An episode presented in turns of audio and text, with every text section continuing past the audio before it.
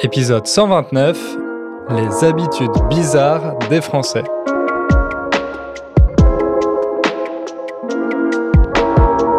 Salut à toutes et à tous et salut Ingrid. Salut Hugo, comment tu vas? Ça va, ça va et toi? Ça va, tranquille. T'as vécu des aventures hier? On en parlait avant le début de l'épisode et je pense que ça peut faire une bonne introduction pour euh, notre sujet du jour.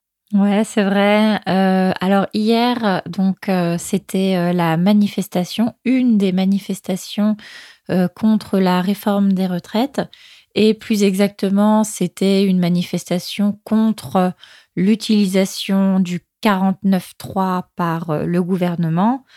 Le 49.3, je pense que beaucoup d'entre vous en ont entendu parler, mais c'est un article de loi qui permet au gouvernement de faire passer une loi sans que le Parlement ne vote. Donc c'est ce qui s'est passé là la semaine euh, dernière. La loi sur la réforme des retraites a été entre guillemets approuvée parce que en réalité c'est comme si elle était approuvée sans que le Parlement n'ait voté. Donc c'est considéré par beaucoup, dont moi, euh, comme quelque chose qui, même si c'est légal, n'est pas démocratique et est, on peut le dire, un peu abusé de la part euh, du gouvernement et du président, puisqu'on sait que c'est le président Emmanuel Macron qui prend beaucoup ces décisions. Donc hier, grosse, grosse manifestation. Euh, j'avais entendu dire que s'il fallait aller à une manifestation, c'était celle-là. Donc j'ai pris ma journée. Je t'ai prévenu, Hugo. On était d'accord sur le fait que euh, voilà, ça valait le coup. Et j'ai passé l'après-midi euh, dans les rues de Toulouse à manifester. Ça a un peu dégénéré à la fin avec euh, les gaz lacrymogènes, les affrontements, etc. Donc, je suis encore un peu fatiguée et émue par les événements, mais bon, voilà. Aujourd'hui, on a un sujet un peu un peu plus léger que ces manifestations, mais je trouvais que c'était une bonne introduction justement parce que c'est vrai qu'à l'étranger, on a l'impression que les Français sont souvent en grève, qu'ils passent leur temps à manifester. Et je ne sais pas s'il y a des études objectives sur ça, sur le nombre de jours manifestés et des comparaisons internationales, mais c'est vrai quand j'ai l'impression que mes compatriotes euh, manifestent souvent. Et là, en particulier, avec les retraites, effectivement, il y a beaucoup de manifestations. J'ai vu une vidéo du Wall Street Journal, je pense, sur YouTube, qui expliquait euh, les raisons de ces manifestations au, public américain. Et c'était assez intéressant dans les commentaires parce que je m'attendais à beaucoup de French bashing, à ce que tout le monde dise Ah, les Français veulent pas travailler, c'est pour ça qu'ils sont contre l'allongement de l'âge du départ à la retraite, etc. Mais en fait, il y avait pas mal de commentaires assez positifs qui disaient que euh, les Français ont raison de se battre pour leurs droits. Euh, il y avait des Anglais qui disaient nous au Royaume-Uni, on pourrait nous mettre euh, la retraite à 75 ans et personne dirait rien. voilà. Donc je ne sais pas si c'était des Français qui se faisaient passer pour des Anglais ou si c'était vraiment des Anglais et des Américains, mais globalement, j'ai l'impression qu'une partie des étrangers trouve que les Français ont raison de, de manifester, de descendre dans la rue quand ils ne sont pas euh, d'accord avec euh, le pouvoir politique. Ouais, j'ai l'impression qu'à l'étranger, c'est une habitude française, faire la grève ou euh, manifester, qui est très connue, mais qui est présentée un peu comme quelque chose de cool de la part des Français parfois avec un peu de moquerie, oh les Français sont encore en grève, mais quand c'est pour des sujets comme ça et qu'il y a des images qui sont quand même impressionnantes, j'ai pas l'impression que ce soit euh, critiqué à l'étranger. En tout cas, euh, dans beaucoup de milieux, c'est vu comme euh, waouh, les Français font encore la révolution. Et je pense que statistiquement, on, fait beaucoup de manifestations et de grèves, c'est vrai. ça va bien avec notre image et notre réputation de râleur. Râleur qui vient du verbe râler, râler, se plaindre de quelque chose. C'est vrai qu'on est un peu perçu comme des râleurs, on n'est jamais content, on n'est jamais satisfait. Euh, quand tout va bien, on trouve toujours une raison quand même de râler, de nous plaindre. Et la manifestation, c'est peut-être l'acte le plus visible. C'est notre façon à nous de, râler. Hmm. Râler collectivement. Râler collectivement, exactement.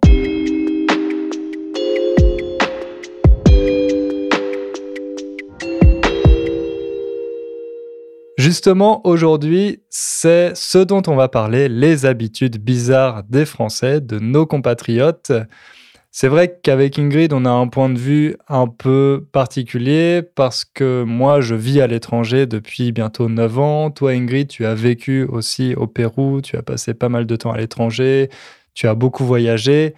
Donc, on a eu l'occasion d'entendre, euh, avec les gens qu'on a rencontrés, on a eu l'occasion d'entendre que voilà, les Français font ça, pourquoi ils font ça, c'est bizarre, c'est étrange, etc. Donc on a décidé de faire une petite liste de ses habitudes. On ne s'est pas vraiment concerté avant l'épisode, donc ça va être la surprise. On va voir quelles habitudes vous trouvez bizarres. Alors on va commencer peut-être en parlant de la nourriture. Ouais, le sujet euh, le plus important quand on parle de culture, je pense, pas que en France, mais en France en particulier.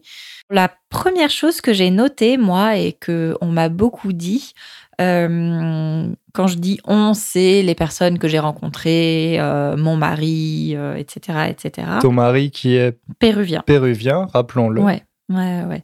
Et donc, lui, par exemple, une des choses qui l'a marqué, une des choses qui l'ont marqué, c'est que en France, on passe beaucoup de temps à table on peut faire des déjeuners, des dîners qui durent euh, des heures et des heures.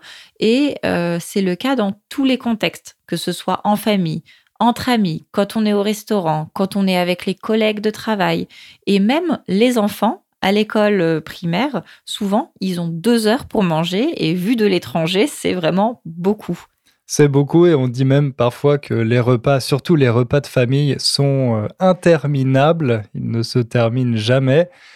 Moi, c'est une des raisons pour lesquelles je suis un peu réticent à, euh, aller en France avec ma copine et aller rendre visite avec ma famille, parce que je sais qu'on va passer 2, 3, 4 heures à table pendant les repas de famille.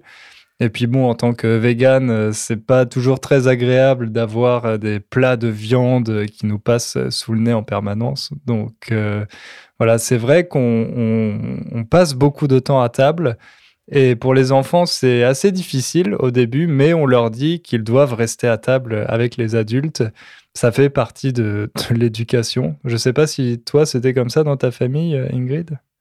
Euh, ouais, mais moi, j'ai pas vraiment pas la même euh, expérience dans le sens où, euh, bah, au contraire, les enfants, enfin, moi, en tout cas, comme enfant, j'étais très contente, mais on avait toujours la table des adultes et la table des enfants. et Aujourd'hui encore, euh, j'adore les repas de famille parce que ça dure longtemps. En fait, on fait des pauses entre chaque plat et on discute. Euh, voilà, même euh, les enfants, du coup, maintenant que je suis adulte, viennent à la table pour, je sais pas, faire des blagues, des jeux. Puis on voit qu'ils s'amusent bien entre eux et ça me rappelle que euh, à l'époque aussi, avec mes cousins, cousines, euh, on rigolait bien. On avait aussi le droit de temps en temps, quand euh, voilà, il y avait des moments de, pause entre des plats, de, se lever, d'aller jouer, d'aller un peu dehors, et puis après il fallait revenir.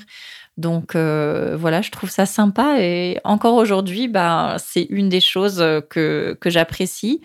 C'est vrai que pour mon mari, parfois, c'est un peu long, surtout euh, quand euh, il parlait pas très bien français, mais en même temps, c'est quelque chose qui est positif pour lui, qu'il aime bien quand même, de dire ah on va aller dans ta famille, cool. Euh, puis il y a ton oncle qui va faire plein de blagues et puis après on va trop bien manger et puis on va me dire est-ce que t'en t'en reveux? Et il va se resservir et voilà c'est un peu ce truc ça ne s'arrête jamais.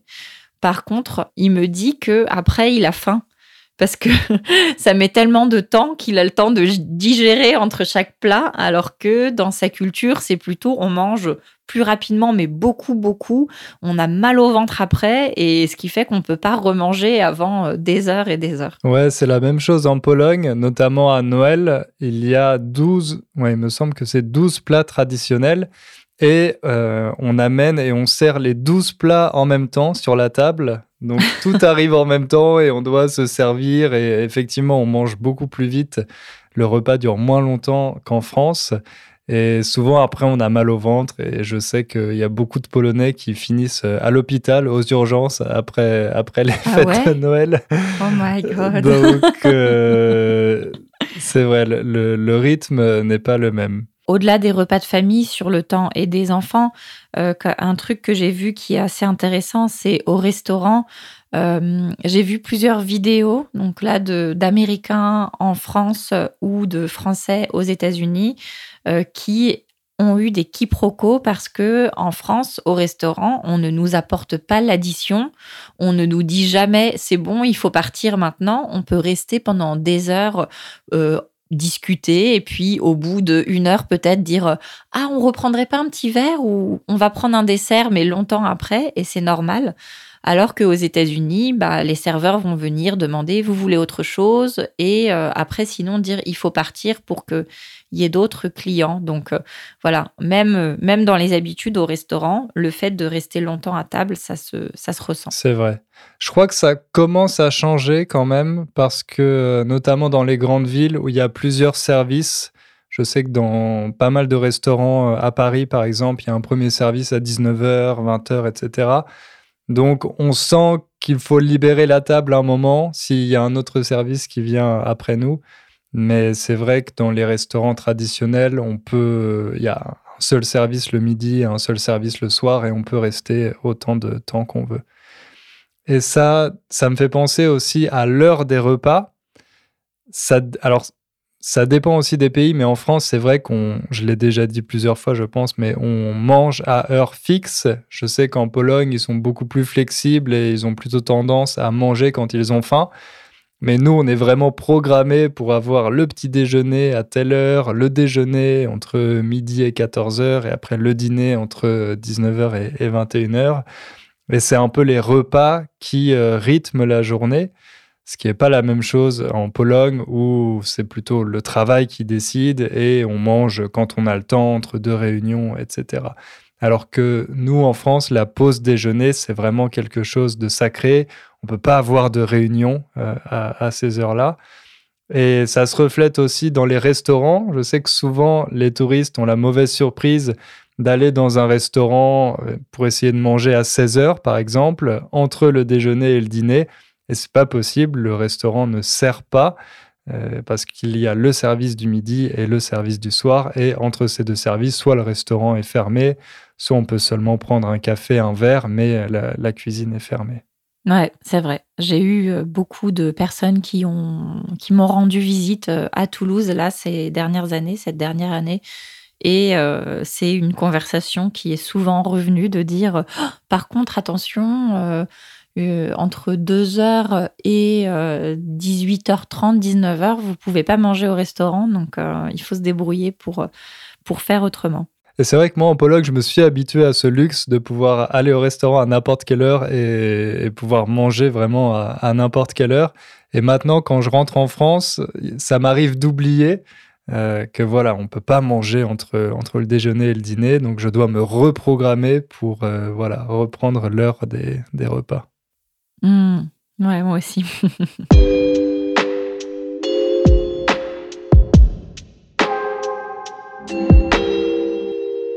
Et dans une autre habitude euh, des Français qui peut surprendre, il y a aussi euh, ce qu'on consomme vraiment concrètement, et notamment la nourriture favorite des Français, la plus habituelle, c'est le pain, en particulier la baguette. En France, c'est très normal de aller chercher sa baguette à la boulangerie tous les jours. C'est euh, vraiment euh, une tradition qui euh, est importante dans toutes les maisons. On va avoir une baguette à chaque repas qui est sur la table. même au restaurant, très très souvent, je dirais la majorité du temps, on sert une corbeille de pain gratuitement, peu importe ce qu'on mange, même si on mange des pâtes ou du riz, ce qui peut surprendre. Souvent, les gens se disent bah pourquoi du pain Mais en fait, c'est juste ça fait partie de nos habitudes. On a toujours du pain et euh, à la maison, souvent, il y a ce fameux T'es allé chercher le pain ou c'est à moi d'aller chercher le pain? Est-ce qu'il reste du pain à la maison ou je passe à la boulangerie? Voilà, et ça, ça, ça, surprend parfois les étrangers, mais je crois que beaucoup s'y habituent très très vite quand ils sont en France et finissent par faire la même chose. C'est vrai. Et en préparant l'épisode, je me suis rendu compte qu'on a aussi une façon un peu spéciale de manger euh, euh, ces baguettes. Où, euh, bon, quand on est au restaurant ou pendant un repas de famille, on tranche le pain, on, on, le coupe pour avoir vraiment des tranches. Mais quand on l'achète juste pour soi à la boulangerie, après on sort et on en déchire un petit morceau et on commence à manger la baguette comme ça. Et moi, ça m'est arrivé plusieurs fois, je ne sais pas si à toi aussi, Ingrid, mais euh, de rentrer à la maison et d'avoir déjà mangé la, moitié de la baguette juste en prenant petit morceau par petit morceau. Et euh, voilà, je m'étais pas rendu compte qu'effectivement, on, mange les baguettes comme ça et c'est quelque chose d'assez français, apparemment. Ouais, je me rappelle quand j'étais enfant, il y avait ce truc de euh, va chercher le pain, mais ne mange pas tout sur le chemin. Hein. Et donc, on avait le droit de manger euh, juste le crouton ou euh, un tout petit peu, mais il fallait faire attention. Et moi qui suis gourmande, je devais vraiment me retenir. J'avais le pain dans les mains et j'étais là, non, ne mange pas, ne mange pas. C'est vrai, ça fait effectivement partie du, du repas. C'est la première chose qui, qu'on voit sur la table quand on arrive au restaurant.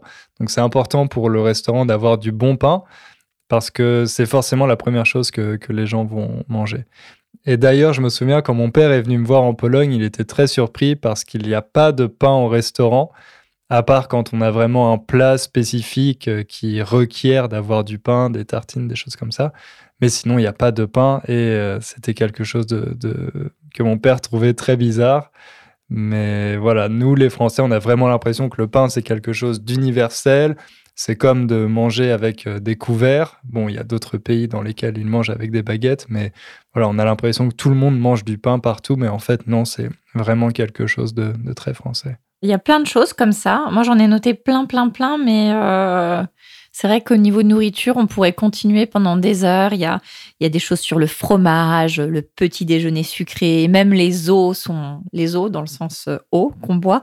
Euh, il y a des petites particularités, mais je me dis peut-être qu'on peut passer à une autre catégorie parce que sinon on pourrait faire tout un épisode juste sur la nourriture. Mais il y a plein d'autres choses dans plein d'autres habitudes de la vie euh, en général. Oui, on va essayer de pas parler des choses qui sont déjà vues et revues, mais je voulais quand même dire un mot sur la baguette parce que j'ai lu quelque chose d'assez intéressant euh, dans une euh, grande enquête sur la France qui s'appelle La France sous nos yeux, qui analyse l'évolution du pays ces 40 dernières années. Une évolution qui concerne les boulangeries. Alors avant, toutes les boulangeries avaient plus ou moins la même offre, donc on trouvait le même pain, à un prix à peu près similaire, les mêmes pâtisseries, etc. Et depuis une quinzaine d'années, l'offre de boulangerie s'est divisée en deux. Ça, c'est plutôt pour les grandes villes, mais on a d'un côté les boulangeries de centre-ville qui ont une offre plutôt premium avec euh, du pain un peu plus cher, de meilleure qualité, fabriqué de manière artisanale, etc. Et ensuite, en périphérie des villes, un peu euh, à l'extérieur, on a des boulangeries qui sont souvent à côté d'un supermarché, qui sont moins chères et qui ont plutôt du pain surgelé qu'elles font seulement cuire euh, sur place. Donc surgelé, ça veut dire que c'est du pain qui a été fait avant et mis au congélateur. Donc maintenant, on a vraiment cette division en deux catégories euh, des, des boulangeries. Les boulangeries plutôt premium de centre-ville et euh, les boulangeries industrielles qui sont en périphérie.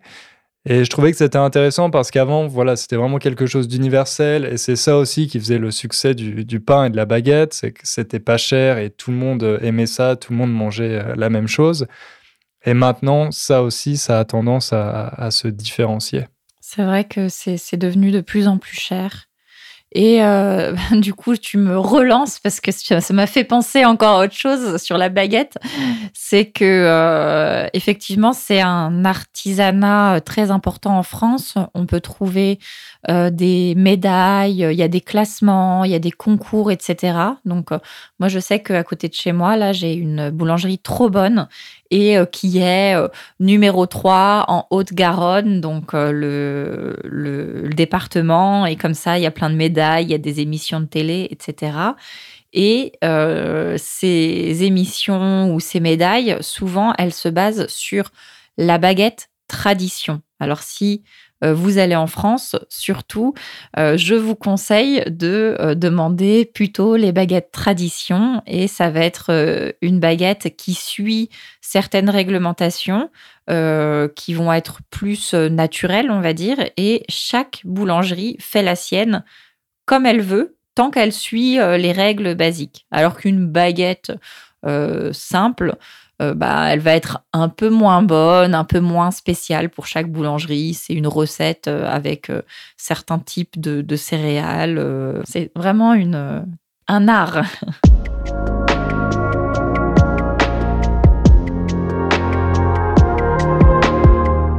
Très bien. Alors, on va fermer ce chapitre sur la nourriture et les baguettes parce que non seulement ça me donne faim, mais en plus ça fait déjà un moment qu'on en parle on va passer peut-être aux vêtements. Moi, on m'a fait remarquer que les Français portent beaucoup d'écharpes. Je ne sais pas ce que tu en penses.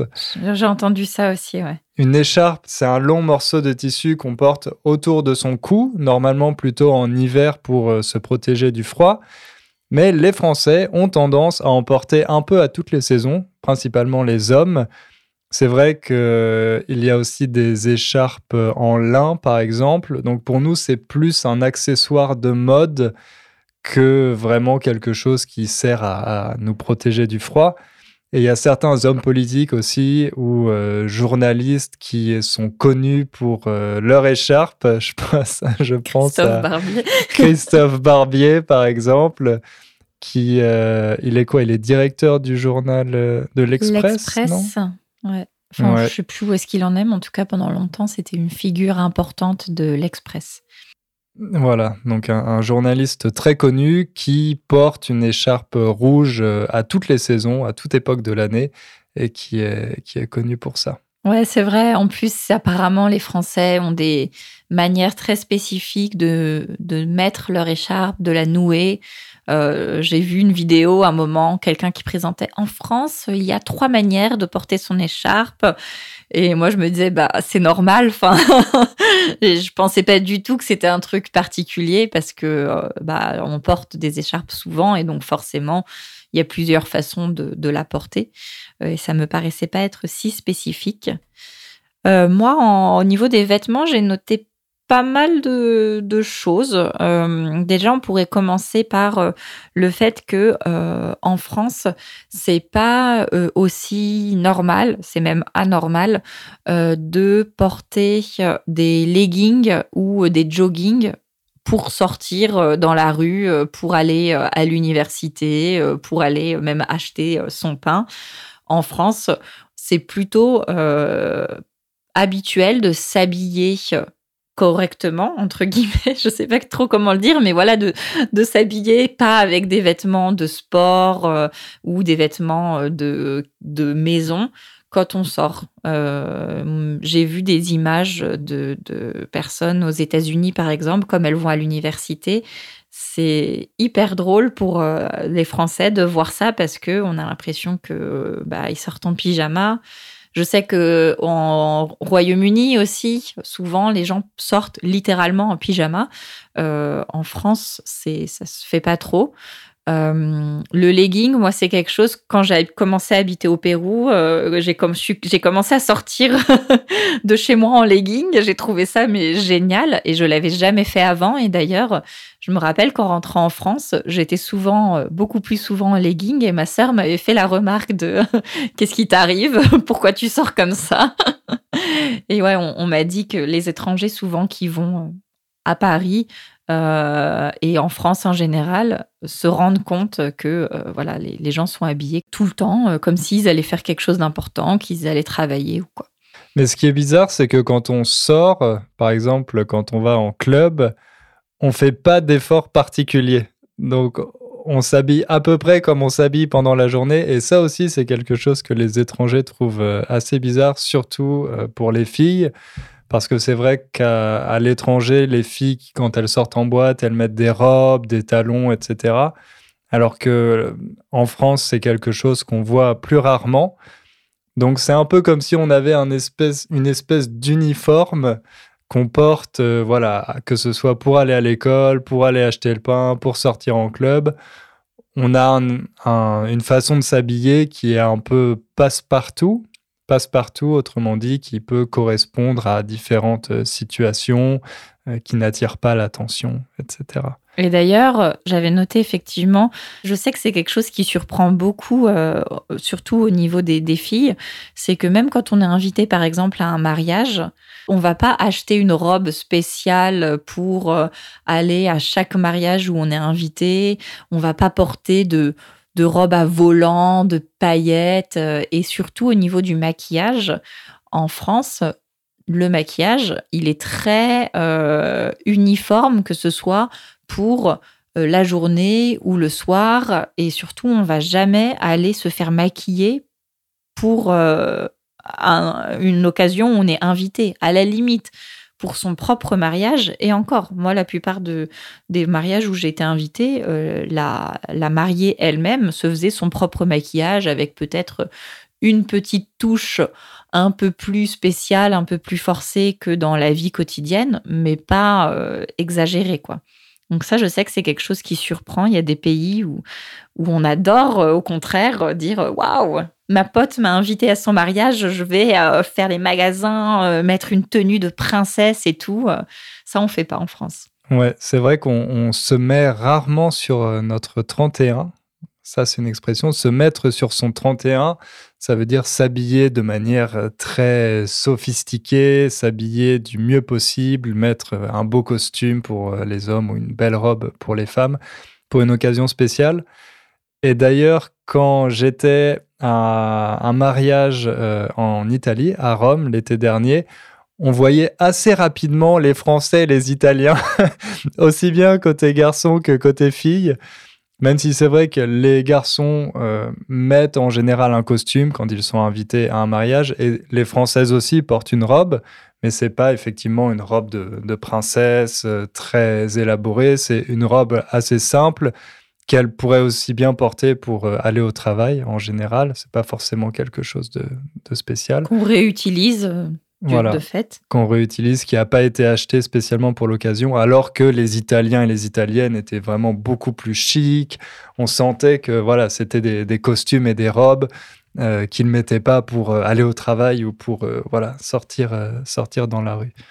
Donc ça aussi, ça fait partie des, habitudes des Français. Et dernière chose qui rejoint euh, tout ça, c'est que en général, en France, on utilise beaucoup la couleur noire pour s'habiller. Et ça, c'est aussi quelque chose qui marque beaucoup les étrangers qui visitent la France parce que d'un seul coup d'œil, quand on, quand on se balade dans la rue, quand on est dans le métro ou quoi, on voit que euh, il y a peu de couleurs qui sont portées. C'est noir, gris, euh, bleu marine, euh, bleu marine, voilà. Et donc pour toutes les occasions, comme ça, ça fonctionne, ça reste élégant et on se prend pas la tête en fait avec des couleurs un peu plus fantaisie. C'est vrai, j'ai l'impression qu'on a trouvé un style, un style français et euh, qu'on prend pas trop de risques, qu'on n'essaye pas de, nouvelles tenues, de nouvelles modes et voilà, qu'on reste sur ce style qu'on a trouvé et qui nous semble, euh, qui nous semble bien adapté à toutes les situations.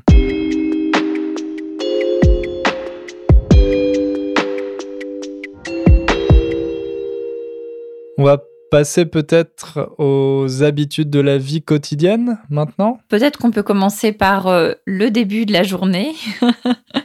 Et je pense notamment à la façon de se saluer.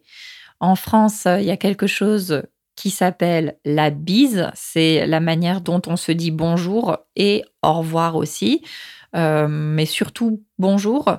On se fait des bisous sur la joue. Euh, et il y a des codes hyper bizarre, même pour nous Français, je pense que c'est ça reste bizarre euh, parce que suivant les régions où on se trouve, euh, on va devoir faire euh, soit deux bisous, soit quatre. Peut-être qu'il y a même des régions où il y en a trois, je ne sais pas. Et puis pareil, il y a des différences. Parfois, on commence par la joue droite et puis parfois par la joue gauche. Donc, il faut un peu savoir, voilà, comment comment ça se fait dans la région où on est. Et, et, voilà, c'est quelque chose qui est très traditionnel, qu'on fait tout le temps, qu'on fait dans beaucoup d'occasions. Et souvent, les étrangers sont un peu perturbés par cette façon de se saluer. Ouais. Les hommes aussi se font la bise quand ils se connaissent bien ou quand ils euh, font partie de la même famille. Mais sinon, quand c'est au travail ou des collègues dont on n'est pas spécialement proche, on a plutôt tendance à se serrer la main. Mais un, homme et une femme se feront en général la bise. Et je sais que pour les Français, c'est assez bizarre de voir un homme serrer la main d'une femme. Par exemple, je sais qu'en Pologne, ça se fait, et les femmes se serrent la main aussi entre elles quand c'est des relations un peu plus formelles. Et nous, avec nos yeux de français, c'est un peu étrange parce que, et bon, c'est aussi un héritage de notre société patriarcale, mais dès qu'il y a une femme, forcément, euh, on doit faire la bise. C'est assez bizarre, non Qu'une euh, femme serre la main en France? Ouais, ça arrive de temps en temps. Par exemple, euh, si je vais à un entretien d'embauche et que c'est une femme qui me fait passer l'entretien, on va se serrer la main. Je vais jamais faire la bise à quelqu'un dans un contexte très, très formel. Après, au travail, souvent, on finit par euh, ne pas euh, dire bonjour individuellement. Voilà, quand on voit les gens tous les jours, on fait euh, bonjour général de loin. Mais quand même, il y a beaucoup, beaucoup d'occasions où on fait la bise. Et pour les femmes, c'est très rare de ne pas faire la bise. Avec le Covid, il y a eu un peu de changement. mais j'ai l'impression que il y a eu un moment où ça se faisait moins et puis c'est revenu de plus en plus. Euh, voilà. Personnellement, je trouve que ce serait bien que ça s'arrête. Moi, ça me dérange pas du tout. Je suis quelqu'un de très sociable, chaleureuse. Ça me dérange pas. Mais je sais que pour beaucoup de femmes, c'est gênant. Et donc, ce serait bien que ce soit pas la règle. Ça, c'est mon avis euh, quand je vois les témoignages de certaines femmes qui sont très gênées, qui aimeraient ne pas le faire. Et c'est vrai que je me dis, bah, pourquoi en fait on est obligé, on se sent obligé d'avoir un contact aussi, aussi physique euh, avec les autres. Après, le, le câlin que les gens font dans d'autres pays euh, n'est pas forcément beaucoup plus agréable, je pense, quand on connaît pas ou quand on n'apprécie pas trop la personne en face. En plus, on dit euh, faire la bise, mais en général, on on n'embrasse pas vraiment la joue de la personne. On, voilà, bah on colle juste notre joue sur celle de la personne à, qui on dit bonjour. On fait un bisou un peu dans l'air. D'ailleurs, c'est bizarre, non? Il y a des personnes qui font vraiment, qui tournent la tête pour euh, faire un vrai bisou sur la joue. Et là, ça, c'est un peu étrange. Oui, donc un conseil qu'on vous donne si vous faites la bise en France, n'embrassez pas la joue de la personne, mais voilà, essayez simplement de coller votre joue et puis vous faites le bruit avec vos lèvres, vous faites mais euh, voilà, c'est plutôt, comme tu dis, un bisou dans l'air que vraiment un bisou sur, euh, sur la joue de la personne qu'on veut saluer. D'ailleurs, je me souviens pas la première fois qu'on s'est vu, si on s'est fait la bise ou comment on s'est dit bonjour. Peut-être qu'on s'est juste dit bonjour à, distance, je sais pas. Je me rappelle plus. Tu vois, enfin, c'est tellement.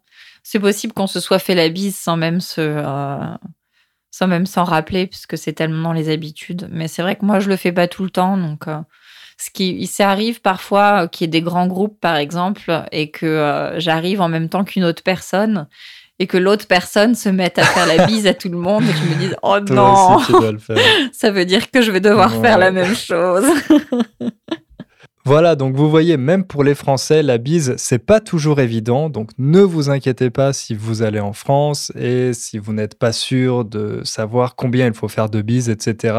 On vous pardonnera, on comprendra aucun problème. Il y a une autre habitude dont je me suis rendu compte la dernière fois que j'étais en France avec ma copine, c'est qu'on ne prend pas en compte les feux de signalisation quand on est piéton. Autrement dit, on traverse systématiquement quand le feu est rouge pour les piétons. On fait plus confiance à notre propre capacité à évaluer s'il y a une voiture ou pas plutôt qu'au feu de, signalisation. Et c'est vrai qu'en Pologne, c'est quelque chose que les gens respectent beaucoup. Si le feu est rouge, même s'il n'y a pas de voiture, on ne traverse pas. D'ailleurs, il y a des policiers qui distribuent des amendes régulièrement aux touristes notamment aux Français qui s'amusent à, traverser euh, quand le feu est rouge. Au pied. Et au contraire, quand on était à Paris, ma copine n'osait pas traverser la rue. Et moi, voilà, dès que je pose le pied à Paris, c'est bon. c'est la, ville est, mon terrain de jeu. Donc euh, voilà, je fais pas du tout attention au feu. Et s'il n'y a pas de voiture, je, je traverse. Et ça a pris deux, trois jours, mais j'ai réussi à la convaincre. Et à la fin, voilà, elle aussi, elle, elle traversait euh, quand le feu était rouge.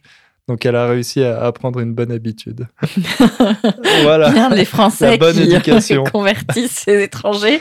C'est comme ça au Pérou et en, en, Amérique latine, les gens traversent aussi euh, au rouge. Il n'y a pas de règle en Amérique latine. Il y en a beaucoup qui ne traversent pas au rouge parce qu'ils ont peur et ils ont raison d'avoir peur.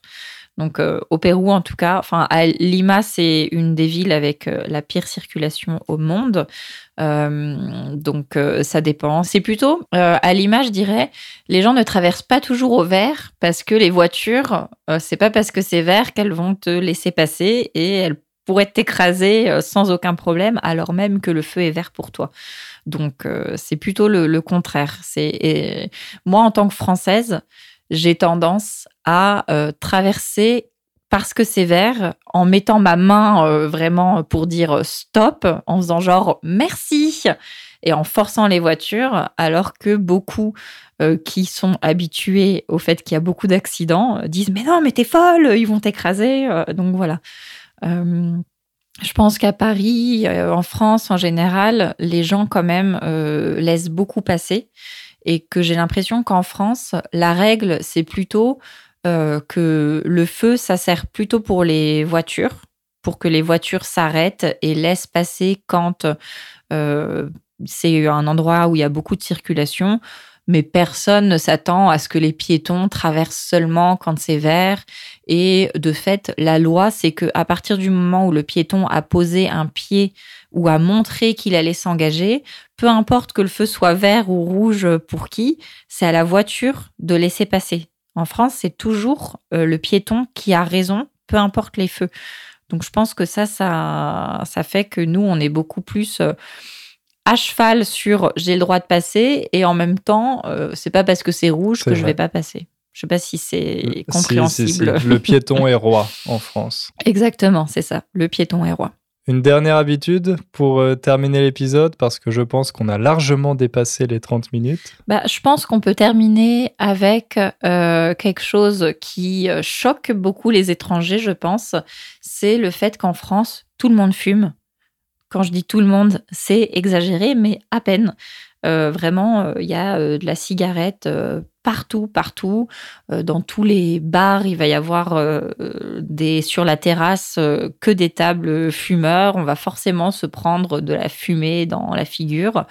Et personnellement, je connais vraiment très peu de personnes je pense que je peux compter sur une main les personnes que je connais qui n'ont jamais fumé de leur vie, qui n'ont jamais été fumeurs. Parce qu'après, on arrête euh, de temps en temps. Euh, pour certaines personnes, c'est occasionnel, mais c'est vrai que c'est quelque chose qui, euh, qui est très français et c'est un gros cliché sur la France, mais qui se vérifie, il faut le dire. Et maintenant, j'ai l'impression qu'il y a de plus en plus de Français qui ont arrêté de fumer et qui vapotent à la place qui utilisent une, cigarette électronique, ce qui est un peu moins gênant au niveau de l'odeur et de, de, la fumée pour les autres. Mais de manière générale, j'ai l'impression quand même que les gens fument beaucoup moins maintenant qu'il y a 20 ans, par exemple. Ouais, moins, mais par rapport à... Il faudrait voir les statistiques, mais je crois que la France reste un pays de gros fumeurs comparé à, à certains pays où c'est quelque chose qui est vraiment très rare c'est sûr que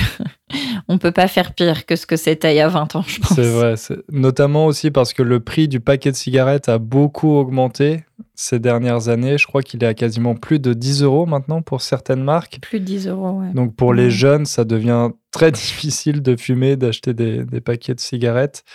Et c'est pour ça qu'il me semble qu'on commence à fumer de plus en plus tard maintenant en France.